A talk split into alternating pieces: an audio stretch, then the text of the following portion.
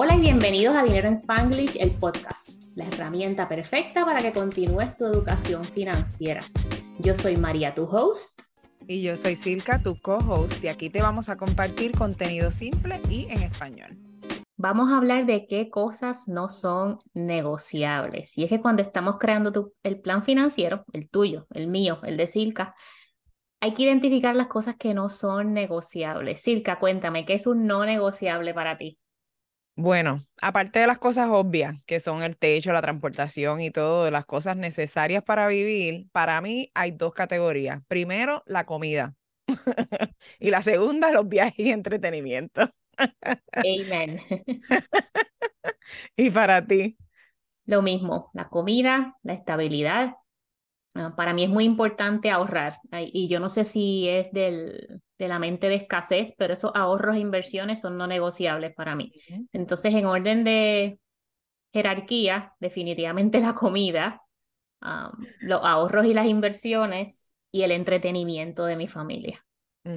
Sí, eso, fíjate, lo dejé fuera de, mi, de mis notas, lo de las inversiones y los ahorros, porque ya como que es automático, o sea, ya lo tengo todo seteado automáticamente y no, no lo puse, pero las inversiones, for sure, eh, el, la preparación para el retiro es, es extremadamente importante y es no negociable, ya está automático. Y estamos hablando de cosas que son importantes para ti, ¿verdad? Este, que quizás las puedes reducir en esos primeros meses que estás trabajando tu situación financiera o los primeros años, puedes reducir el gasto, no necesariamente eliminarlo, es un poquito difícil, pero se puede lograr. Y ya cuando tengas tu dinero, tus transacciones automatizadas, tengas tu plan financiero ready, hayas salido de esas deudas que te dan dolor de cabeza, entonces puedes volver a gastar al 100% o más, porque Silka y yo se nos ha ido un poquito la mano con esto de los viajes. la mano, pero no como 50 viajes. No, y ya tenemos planificado hasta el 24, o sea, por lo menos yo. Tengo todo el 23 comprometido y ya hasta tengo viajes en el 24 que, que estoy planificando. Y es el, el, esto de no negociables es, te voy a dar el ejemplo de algo que hicimos en casa y si no me has escuchado hablarlo antes, si me escuchaste, escúchame otra vez. Y es que cuando estábamos empezando este proceso, back al 2019, en el 2020 comenzamos súper agresivos, justo antes del COVID yo decidí que febrero era el mes de no comer afuera. Eso no lo vuelvo a repetir. Primero que nada es el cumpleaños de Marcos. ¿okay? Entonces sí, comimos pizza ese último weekend, pero las transacciones posteaban en marzo, así que se pillería. pero, nena, esos son accounting tricks que no todos los, los, ciudadanos normales no lo sabemos. Ah, claro, claro. Eso sí, eso posté en marzo, porque el cumpleaños era weekend, olvídate, eso es marzo, eso no cuenta para febrero. pues eso, eso son cosas, gente, que nos escuchan, que solamente los CPA los pueden hacer, ¿ok? Los, los mortales normales como usted y yo, no. Ese gasto fue en febrero, es de febrero. Josh. Mira, pero ese mes, no es que pasamos hambre, ¿verdad? Porque yo nunca voy a poner a mi familia en eso, pero era comprar en el supermercado, planificar bien las comidas, planificar el menú y organizarnos. Y definitivamente, probablemente comimos mejor de lo que hubiésemos comido en la calle. Pero ¿a quién le toca cocinar? A esta muchachita que está aquí. ¿Y a quién no le encanta cocinar cuando es obligatorio? A esta muchachita que está aquí. Así que no lo recomiendo, cero estrellas. Sí, definitivo. Para mí la comida es algo que en verdad yo no estoy muy dispuesta a reducir. A mí comer afuera me gusta mucho, obviamente, pero no tanto shocking como comer en casa. Para mí, el 95% de mis comidas, y esto no tiene que ver en un mes en particular, este es como yo vivo desde el 2006, que hice mi, mi cambio de, mi transfórmate de mi salud, eh, los, el 95% de mis comidas son en la casa. Y yo, honestamente, me rehuso a dejar comprar las cosas que que yo sé que necesito para mantener mi salud y mi nutrición al día porque han subido de precio y todo eso. Está, eso es algo que es no negociable para mí. Mejor prefiero no comprarme carteras ni zapatos y que me vean siempre en mis posts de Instagram y de Facebook con los mismos outfits, pero me compro todo lo que me haga falta en el supermercado. Eh, los paquetes de huevo de 24 en Costco, que eso es un luxury ahora mismo, así que me siento rica cargando con mis dos paquetes de 24 de huevo.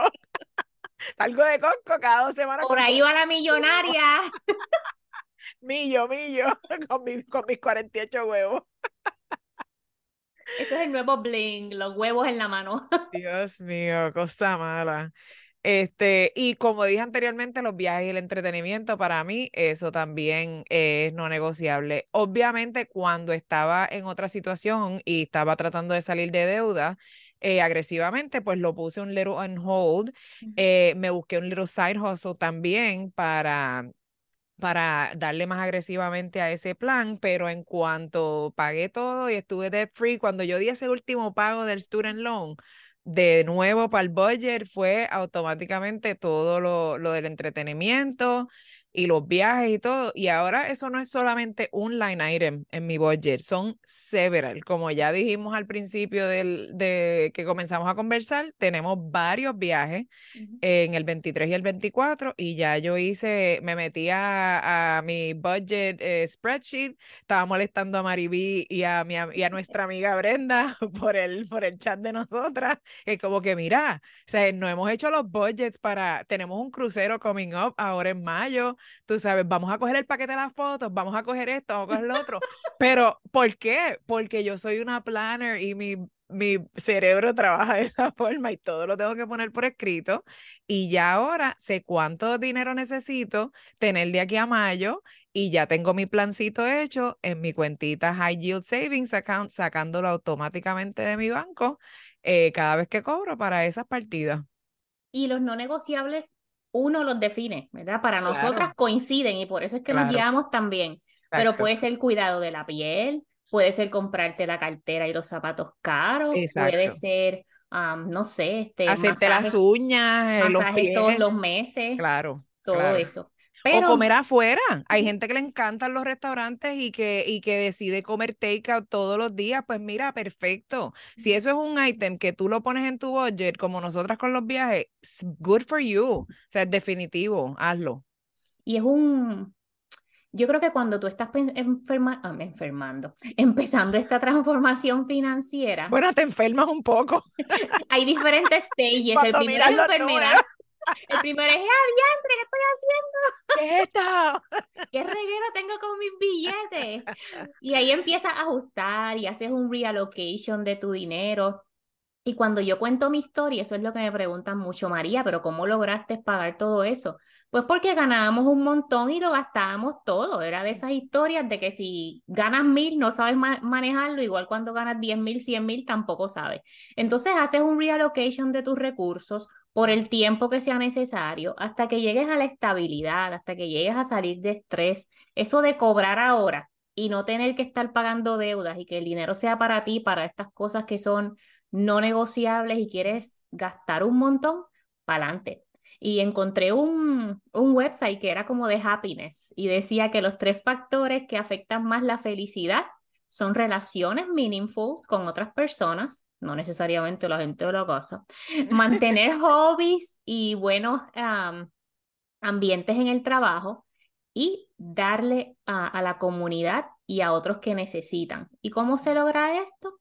Pues muchas de estas cosas con dinerito. Mientras más dinerito tengas disponible, más puedes darle a la comunidad, más puedes ah, disfrutar de tus hobbies, como planificar viajes y hacerlos, más puedes estar disponibles quizás a cambiar de trabajo si tu trabajo no te gusta y salir con las amigas y los amigos a tomarte un café, un agua, a caminar, todo eso es importante. quizás en algún punto van a ser parte de tus no negociables. Sí, claro, ¿no? Y, y dicen que las cosas, las verdaderas cosas que tienen valor en la vida eh, son, no se compran con dinero. Y puede sonar cliché, whatever, pero es la verdad, las experiencias que uno tiene compartiendo con tu, con tu familia o con la gente que tú consideras tu familia, con tus amigos.